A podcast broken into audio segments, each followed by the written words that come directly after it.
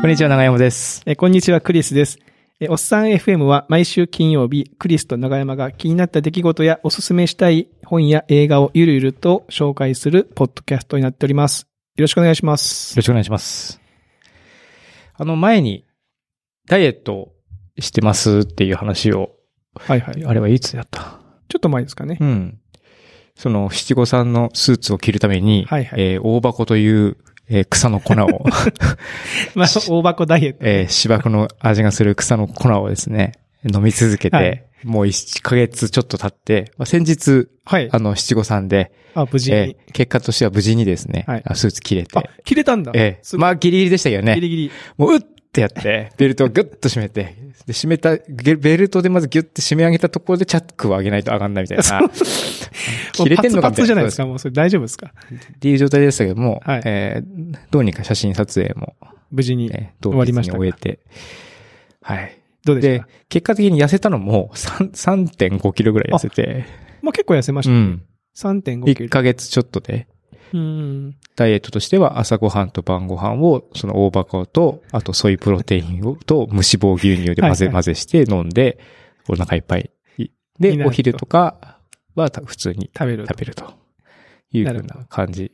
まあだから、原理的には大箱のその、あれでお腹を膨らませて食べる量を減らしてるわけだから、別にその大箱のなんとかに体 重を減なんらすか効成果があるわけじゃない成分が、あ、まあ、もしあるとしても、えー食物繊維がすごい、まあ、食物繊維の塊なんで、まあ、ええお通じが良くなるって話してたと思うんですけど、はまあ、それで、あの、なんていうんですかね、その、腸に溜まった分みたいなのは排泄されるから、うんってあの、良かったっていうのはあるかもしれないですけども、まあ、具体的になんかね、脂肪が燃焼するとか、そういう薬効とかはないです。ただ食べないっていう、おうお腹が仮でいっぱいになるっていう。でもよよかったですね。3.5キロも痩せて、ちゃんと期待通りの効果が得あらるれた。程度、そうですね。素晴らしい。えで、えその後も続けてるんですか一応続けてるんですけども、あんまりこう、目標がん今はないので、ちょっとそんなモチベーションは少し下がってはいるんです が、一応、まあね、あそのの、大箱のやつを毎朝毎晩そうま食あべ超うなまいもんでもないのきゃいけで、ないわけですからね。そうなんですよ。逆にその大箱のそれを使った美味しい料理を開発する料理家になるっていう選択肢もあります。なんかね、レシピはいくつかあって、はい。あの、なんか、何わらび餅みたいに、まあ、水を吸うんで、で、はいはいゼリー状になるんで、はいはいなんかわらび餅みたいにして食べてるっていうレシピあるんですけども、へーなんかきな粉かなんかと混ぜて、へえ。絶対その美味しくないと思うんですよ、 僕は。ベ写真は美味しそうなんですよ。ベースの味を知ってるかそう、らうね。ん。写真多いそうで、あ、これ結構いけそうだなと思うんですけども、ただあの味がこうなるって想像する と、うわーちょっそれはちょっとと、うね。ん。なるほど、なるほっていうど。のまもああっ、て、よかった、よかった。ですけども、まあ一応、そういう、よかった。多分もう僕もあの、おっさん FM 聞いてますっていう人から、うんたまにその、おオフラインというか、ああった時に、そういえば中山さんなんか変なダイエットしてましたよね、みたいなこと を、たまに聞かれてたんで、あなんかしてるみたいですよ、みたいな。大箱の葉っぱ、みたいな。大箱の粉、みたい粉な。ですね。なるほどね。え、2回、二回買いました。 2回買っえ た。おば大量に。まあでもそれはもう効果をブログに書 いて、ぜひアフィリエイトをしなるほどなるほどていただきたいですね、それね。うん。なんで、おじさんのダイエット記事みたいなのあんまりない。まあ、あるとこにあるのかなあんまおりじ見てなさいんはダイエットというよりか筋トレと系はあ、多いなけんとなど、く多いけ減量、どそっか、そっか減量はそんなに減量だけっていうのはあんまないのないんじゃないですかね。まあ筋肉つけることによって、まあ体減らすというか、その脂肪を燃焼する系のやつは見ますけ低ど。糖質系とかかなでもよく見るのは。あ、低糖糖質質ををね、確かに。抑えるやつね。うん僕は今回カロリーを抑える方向でちょっと考えたので、うん。まああまりジェンダー的なことは言いたくないですけど、おじさんのそういうね、減量してますみたいなブログ読んで面白がれる人はそんなに多くないんじゃないかと思うんですけど、ああ。いやでも、まさに自分が当事者だったら、見ます。こう応援したくなる。。応援っていうかほら、ね、やっぱり、どうしても年齢が低い人がやるダイエットって、やっぱ効果が結構出やすい。はいはい。自分の経験上代。謝代謝とかがうあんれだからね。で、若い子はいいよな、みたいな気持ちにちょっとなるところもあるが、まあ自分と同年代だとか上の人がやってると、自分にも効果があるのかなとか、共感できるところはあるかもしれない。いやー、僕もそのたまにその、先々週ぐらいに寝込んでたんで、うん。寝込んであんまりごご飯も食べれずに汗もかいたし、でもフラフラってもう2日ぐらい経ってから、体重減ってるんちゃうと思って乗ったんですけど、ほぼ変わってなくて絶望しました から、ね、こんなにエネルギー摂取しなかったのに、こんなにも減らないものかと思って。ね、なんいかやね、夢 が、夢がないと思う。って思いましたね。はい。で、まあ食品つながりじゃないんですけども、はい。この間、あの、この間っていうんですかね、まあ、味噌ってお味噌。あるじゃないですか。あります発酵食品うんの調味料。あるある。クリさんちの味噌って何使ってますうちはなんか、 うち、まあ、何使う、えなんか銘柄はわかんないですけど、普通になんか丸、丸米じゃないけど、その、スーパーで売ってるような味味噌。噌。これ特定に決まってるとかあるそれともなんかその時その時のこう気持ちいい分でかみたいその時の気分じゃないですかね。あんまりこう決まってるのは、醤油とか他の調味料ほどないです。な。ああ、味噌は。で、僕もあんまりこう味噌を軽んじてるところがあるわけ ですよ。そうい僕うらには。味噌をね、はい別にどれでも一緒じゃん。うんうん。はいはうい。ん塩分じゃんみたいなね。塩分、まあうん塩分じゃんとは思わないけど、まあ味噌は味噌じゃんみたいなね、あるわ。で、ちょっと前に、その、子供と妻がほ、うあの、手作り味噌の会みたいのがあって、そほのうママ友がやるからって言っはいはいはて、い一緒に行ってこう、味噌を自分で作ってきたんですよ。で、何ヶ月か玄関にずーっと置いてあって、その、樽、樽というかちっちゃいプラスチックの容器に詰まってるんですが、で、食べれるようになったって言ってほ、さ数ヶ月前から使ってたんですけども、その味噌がめちゃめちゃうまくてですね。それは娘が作ってるからじゃないですかいや、それはまあ、 それは多分ね、それは8割ぐらいあると思うんですけ8ど。割もあった。8割もあった。うんけども、うまいそれを差し引いても、美え、味しい味噌こんなうまいのみたいな。えで、ー味噌がうまいっていうのももちろんあるんですけども、味噌自体のコクもあるんですけども、なんか素材の味も変わるみたいな。素材、きそもの味その噌味自体噌汁、味噌汁に入れる、例えばわかめだったりとか、おはい豆腐だったりとかの味もちょっと変わってんじゃねえのぐらいの美味しさがあって、えほんで結構毎日味噌汁味噌汁だったんですよ。ーで、もちろん子供も妻も美味しい美味しいって飲んうみんな飲んでたんで、えー、2、3、2ヶ月ぐらいで使い切っちゃって、ちゃってああ、そんなに多くもなかったわけでしょだって作った量大きささとしては、バスケットボール1個ぐらいの容器はいはい入るか、それかそれと同じぐらいの大きさの容器 まあ。まあまああそりまれをすよね2。ヶ月をで使うと結構使いますそよう、ね。結構使った。だからその、炒め物とかにも、もう味噌炒めにしたりと か、もう美味しくて美味しくて。味噌狂いになってるじゃない何でか。も味噌味噌味噌味噌になっちゃって。はあはあはそのぐらい美味しかあった。そんなに美味しかっったんだ。たでもこれでもに、まあ、まあ3ヶ月かな。3ヶ月でこれですけど、4倍必要だったんですバスケットボールで言うと4つぐらいの味噌必要じゃねがないと1年持たんのかって思うと、はい。結構必要だなと思って、その全部その味噌って行きたかったら、いや、でも、ね山さん、その、味噌を別に、1回で1年分作んなくてもいいわあ、けそっかそっか。でその、つえ、出来上がるまで何ヶ月かかるんでしたっけな何ヶ月半年ぐらいかかるのかなあそそんなにかかるんだうん、まんまかかる。あまあだでかもまらあ、 2回かでもな。でもまあ2分の1ぐらいかかるのか。はあそうか。そで、その2、二バ二バッグぐらいをちょ作っては置いていってやっう。で、回していけばいいのかな。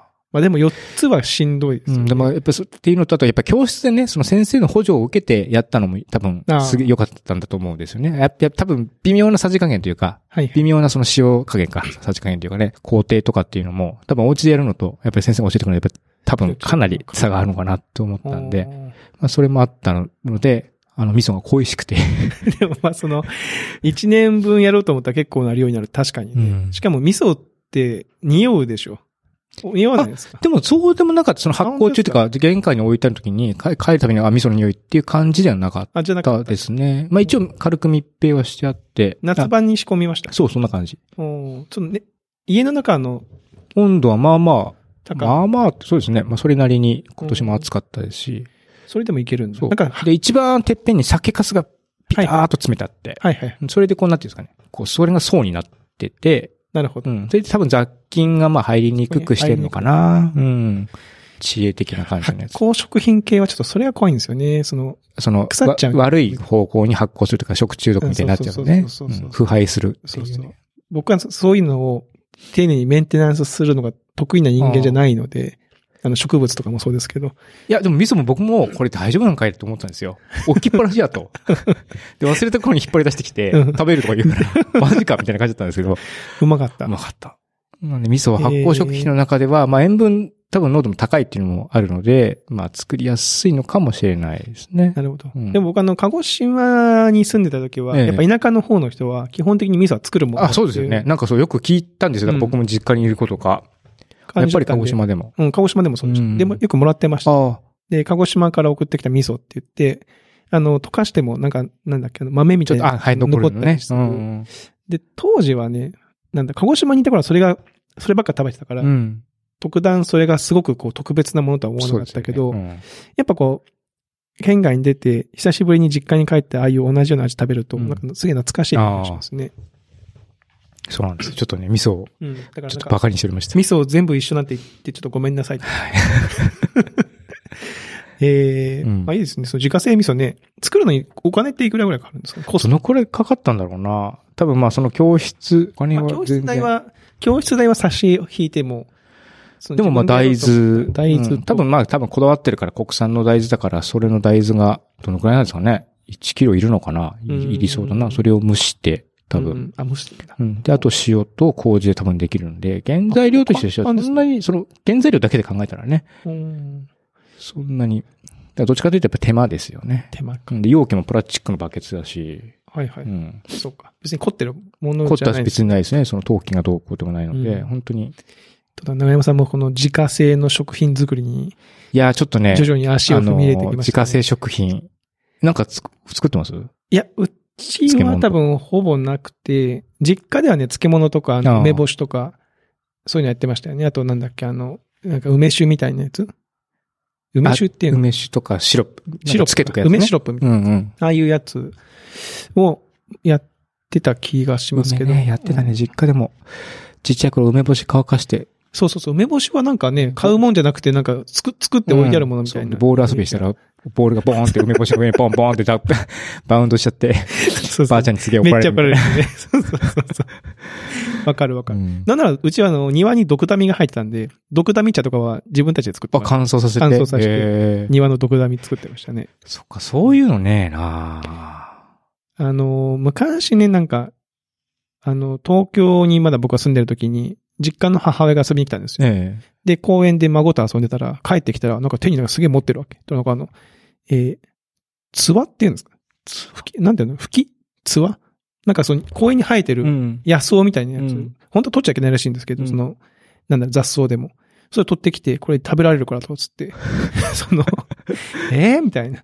で、それをこう、アク取りをしなきゃいけないって似たんだけど、まあ、さすがに東京の都会のね、野草だから、めちゃめちゃアクが出まくって、 なんかもう真っ黒になってき て、本当に食えんのこれって言われてたけど、また美味しく食べました。ええなんかその、田舎の人はやっぱそういう野生的なあれがね、ありますね。ありますねたまに僕、うちの実家の方でも河原でな草、草、いや、なんか、よもぎかなんか取れるとか、こはの辺を取れるんだとか言って言って、はいやってます。 取ってたりとかして。面白い。あの、僕の方はですね、はい。あの、まあ、これちょっと、あのー PTA の活動を私してるという話を、はい。 PTA なんですよう。ん。 PTA なんです。P- あ PTA なん PTA でなんすでよ。すおかかしいです。PTA のあの一応役員をしてる。 3年目なんですけど。すごい、もうなん、もう、リーダーシップいですやね。いや、 リーダー歩シくリーダーシッップ。プ。 リーダーシップじゃないです。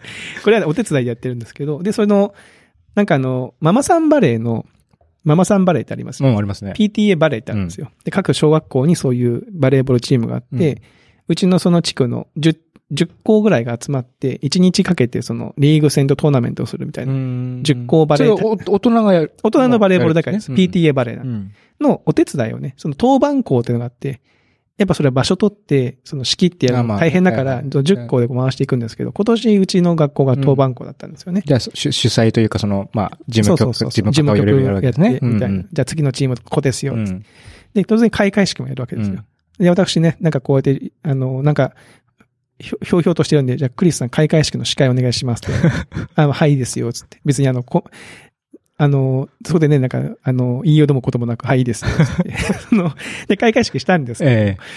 その、 まあいいんですよ、その。で、えー、なんか当日バタバタしてて、あまりリハーサルもちゃんとせずうんにやっていたので、バタバタせずしてやってたんですけど、こう、じゃあ次はなんとかです。あの、校長先生の挨拶でうす。ん次はなんとかですって言って、こう、順々にやるじゃないですか。うん。で、続きまして、えー、選手先生を、どこどこ小学校のなんとかさんお願いしますって言ったら、はいって言って、まあ前に来るんですけど、選手先生って普通ですよ。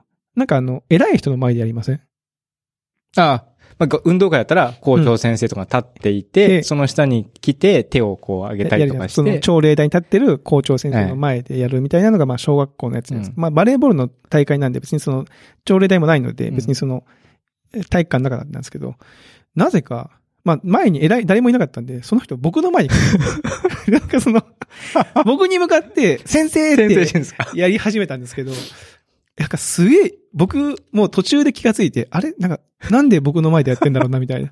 で、居心地が悪くなって、ちょっとこう、ずれた。横にちょっとずれるんですけど、はいなんかその人も微妙にこう目線をこっちに合わせてくるから、やっぱ僕に向かってやってんのかな、みたいな。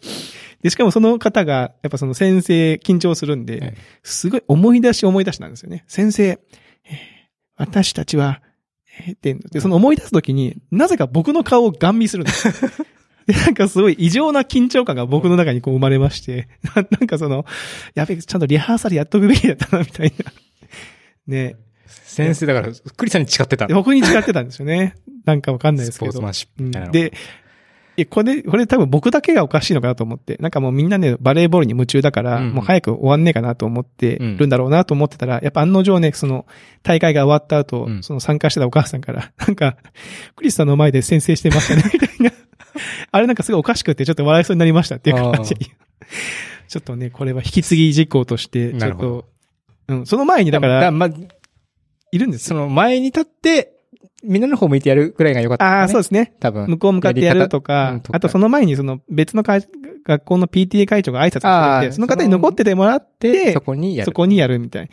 いや、俺じゃないだろう、みたいなね。しかも僕なんか完全に気が抜けて、そのジャージとかで、とかで言ってるんですよ。うんもうなんか、急にスポットが立ってき急て。 にスポットライターだって、すごい困りましたねっていう、はい、しょうもない話。せん、でもせ、先生っていうことを誓ってるわけですよね使。ってますよ。その人に、その人に誓うって感じなんですかね。その学校で言ったら校長先生に対そうなんでしすよて、ね。その主誓い催を立てる。主催者に対して誓誓うい。我々がこういう態態度でやりますよということだかを。ら逆に言うと、だから選手の側を見てやるのもちょっと変な話ちょっとそうか、そうか、そうですよね。我々選手一同は、スポーツマンシップに乗っ取り、みたいな。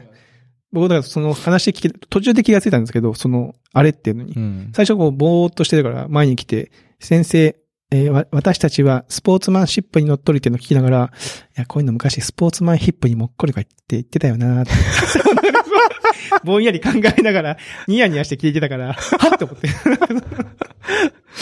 おかしい。このシチュエーションおかしいと思って、客観的にうんう、ん今カメラが急にグイーンって引いたら、なんか今おかしいぞ、これ、みたいな。なったっていう。はい。っていう話でした。はいはい。で、もう一個ね、今日はあの、もうこれもう皆さんもう SNS とかでガンガン話をしてるんで、あんまりその、珍しい話でもないんですけど、最近ゲームをね、うん。ゲームが、面白いゲームをいっぱい立て続けに出まして、うん。ポケモン。えポケモンポケモン、ポケモうン、んポケモン、 ポケモンとか、なんで言い直したあと、ペルソナ5ロイヤルとか、まあ出たんですけど、その中にあの、メタルギアシリーズのはい小島秀夫監督の、えーデスストランディングっていうゲームがあってデ、ススト、デススト、デスストタイムラインデスストっての人たち全員やってますね。やってるでしょ。はい。このゲームが、まあどんなゲームかは、あの、ネオさんも知ってる。なんとななんか物を運ぶっていうことだけは知ってます。く、そうなんですよ。ええまあ、小島さん得意な世界観、ちょっと近未来的な世界観で、もう荒廃してるんですよね。で、うん物流が途絶えてるという うか、っん。ていう中で、その、で、人たちがこ孤立してるわけですよ、拠点ごとにう。ん。で、そこで、その、ポーターっていう物を運ぶ人が背中に荷物を背負って、もう拠点間をこう物を運んで繋ぐことで、人と人の絆を繋げていくみたいな。ウーバーイーツみたいな ウ。ーバーイーツですよ。もう、本当にウーバーイーツなんで すよ。びっくりしましたよ。僕ゲームやっててね。あのーちょっと今中盤まで進んできたんですけど、最初はなんかその、なんか機材を運べとか、うんなんかちょっと重たいものを運べみたいなことを言われるわけですよ。で、なんかその、背中に背負える重量も100キロ、100何十キロまでとか決まってて、もう超えるとなんかちょっと体力が減るとはか、いはいはい動けないとかなるんですけど、で、そうやってこう順調にやってたら、その依頼が増えてくるんですよね。こうこいつはすごい運び人だから、どんどんこう依頼が増えてくるんですよ。うんで、おおと思って見てたら、えーなんとか基地に熱々のピザを届けてくれみたいな、支給みたいな。 これ、俺と思って、その、 いやこれいよいよなんか、ウーバーイーうツんの、おうあれになってくんじゃんみたいな感じになって、それもしかも支給ってついてるから、実時間の30分以内にそこまで運ばなきゃいけない。なるほど。依そう頼いもあるんうですよ。ルールのゲーム整合がああったりもするわけですね。ええと思って、まあ、受けてみようと思って受けたら、その、ゲームの世界観で基本的に物を運ぶときに、アタッシュケースとかそういうの入れるんですけど、アタッシュケースなんてこう持つじゃないですか。縦、縦に持つじゃないですか。で、背中にも縦縦出し、縦出しするんですけど、ピザは、あの、これは横にして運ぶようにみたいな。 そう縦にす るとよ具が寄ってしまうからみたいな。はいはい細けーと思って。えっていう、まあ、ミニゲームもあったりしまして。で、なんかね、面白いですよ、すごく。その、え、でもその話だけ聞くと、運ぶだけですよね。そうなんですよ、中山さん。このゲームね、うん。あの、難しいところが、やっってて面白いんですけど、うんこの面白さを人に伝えるのがほぼ無理なんです よ。でそうなんですよね。だからタイムラインとか見てて、はワーキャーって面白いってなってるけど、うんでも物運んでるだけやん、みたいなそうなんです気。持ちがずっとあって。そうなんです。うんあの、別に人を殺したりもしないですね。多少ので戦闘はありますけうど、んなんか別に殺殺しちゃいけないっていうそもそも世界観なんですすよよ。ねうんだからなんかあの、小島秀夫さんのあの、メタルギアみたいうにんヘッドショットするぞとか、ああいうのもなくて、うん。普淡通々とに物を運淡ぶ々と、まあ、何かから逃げたりしますけど、あのー荒野をね、あここうやじゃないですか、しかも。荒野ですよ。 これがなんかそのスパイダーマンみたいにね。シシュューのワー間ンみをたいシュなワーンって言って、こう物を運ぶっていうんだったらまたその面白さわかるんですよ。 わかる。荒野ですよこれがね。荒野なんですけど、あの、ネットにつなげてゲームをすると、すごくね、いいネットの体験ができるんです。これはね、すごいですよ。ここがすごいと思った。うん小島クリスさん秀夫のここがすごい。ここがすごい、ごめん、もうこれはもうみんな言ってるから別に僕がすごいって言ってるみんな言ってるんだけど、うんソーシャルにつながってると、うんネットにつながってると、例えばその、同じフィールドがあるわけですよね。で、崖があったりするわけですよ。で、ここの、この崖を越えていったら近いんだけど、回りかな、回らなきゃいけないかなと思ったりするわけうです。んそうすると、誰かがそこにはしごを立てかけてる。実際にゲームの中で、このはしごっていうアイテムがあるんですけど、ええはしごを立てかけて使うと、そこに自分が置いたぞっていう情報が誰かのゲームにリンクされるんですよ。へで、そのユーザー名が出てて、そのえ。、知ってる人知ってる人とか知らないつ人が知らない人。知らない人。おーで、あ、なんかあると思って。で、いいねが押せるんですよ。いいね、いいねっつって。で、いいねが押されると、その自分の画面に、何とかさんがあなたの、あれにいいねを押しましたとか、あなたが作った国道を走りましたみたいなのが、画面上にちっちゃい文字ピピって出てくるんでなするほど。で、なんか、しょ承認欲求が。そうそう、この、この短時間で16人から何百いいねされましたみたいな、その、が出てくるんですよね。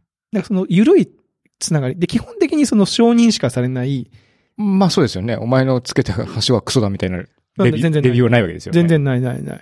まあ、あの、使わなかったらもういいねが押されないだけなんで、うん。いいねが押されるこた情報だけプがラス情報しかないってことですよね。そうそう。そうすると、なんか、あ、なんか人のためにやってあげたくなるな、みたいな、そういう欲求が出てくるわけですよね。へーで、その、ここにロープを垂らしてほしいっていうマークも、看板も立てられるんですよ。あ、欲求、えよ要求もできるんですね。そう、自分がなんか持ってないから、うんここにあると便利かな、橋があると便利かな、みたいなやつをこう立てとくと、別のユーザーのところにその看板が出てきてて、でもユーザーがその同じフィールドにいるってことはなくて、ないですものだけが、こう、まあ、ある日出現してるみたいな感じなんですそかの情報だけが、一部がリンクしていくっていう。まあ、しかも全世界じゃないですもんね。全世界じそゃないの、ある程度そのセグメントされてるってことですようねん、。そうそうそう。それがすごいね、面白いなと思ってう、ん、なんかその設計いいなと思ったんですよね。そで、の薄い。つながり、薄い薄いつながりなんだけど、なんか人とつながってる感じが。で、このデスストランディングっていうゲームはそもそもそのつながりを設計したゲームらしいんうで、そこはすごくなる良ほかど。ったですね。はい。へーなんで、あのー面白さを、いやねやってみなきゃ、本当にね、物運んでるだけなんですよ。で、僕もやりながら、で、気がつけばもう1時間とか経っちゃうんで、1時間2時間パッと経っちゃうんですよね。面白くて。でもなんか、あれでもこの1時間2時間で俺やったことって、なんか今、俺ひたすらこの3拠点の間で荷物を運び続けてる。 そので、途中でなんか車とかも出てくるんですけど、なんか車とかも出てきて、で、道端にいっぱい物が落ちてるんですようん。落とし物として。うんで、これはどこどこ拠点のあいつに届けろとかあるんですけど、やってることこれなんか運送業者と変わんねえなみたい な。車でブーンって移動して、あ、なんか荷物あると思ったら降りて、パパーって走っていって、荷物つながりに積んで、車に戻っていって、車に詰め込んで、みたいな。 そんなすごい。面白い。 Amazon デリバリープロバイダーシミュレーターいみたいな。や、もうね、でもその人から感謝される喜びみたいなのがね。で、拠点に物を運ぶと、その拠点の信頼度ってあるんですよ。うんうん。で、ちょ物を運び続けてると、信頼度が上がっていって、なんか感謝されて、できることが増えていくんですうよね。ん。で、なんか、その、ストーリー進めずに、なんとなくここの拠点の人の信頼度を得たいと思ったら、その人の依頼を一生懸命こなしていくみたいなことをやってて、なかなか先に進まないみたいな、っ はあ。はないるほど。ていうやつでした。はい。とか言ってたら結構いい時間になってきましたからね。はい。はい。ということで、あの、デス・ストランディング面白いゲームなんで、うん。あの、ぜひ機会があればやってみて面く白だささい。 伝わったでしょうか伝わってないと思うけどね、これね。やってみる。あ、まあ、プレイ動画とか見たら面白さわかるかな多少。 わかるかもしんないですね。ちょっと見てみよう。あとみ、何人かでやると結構面白いです。うち、だから子供が横にいて、うんなんか、やいのやいの言われながらやると、それはそれで面白いですから。あーなるほどねあそこになんか落ちてるぞとか。あああー、つって。はい。というところで、はい。今週はこのあたりにしときましょうかね。はい。あの、引き続き、感想はい等々お待ちしておりますので、えぜひ、ーはいお。問い合わせ、おおお便りフォーおム。便りフォームはい。とかツイッターでお便りください。よろしくお願いします。はいでは、えー今週のおじさんいかのこの辺りということで、また来週お会いしましょう。さようなら。さよなら。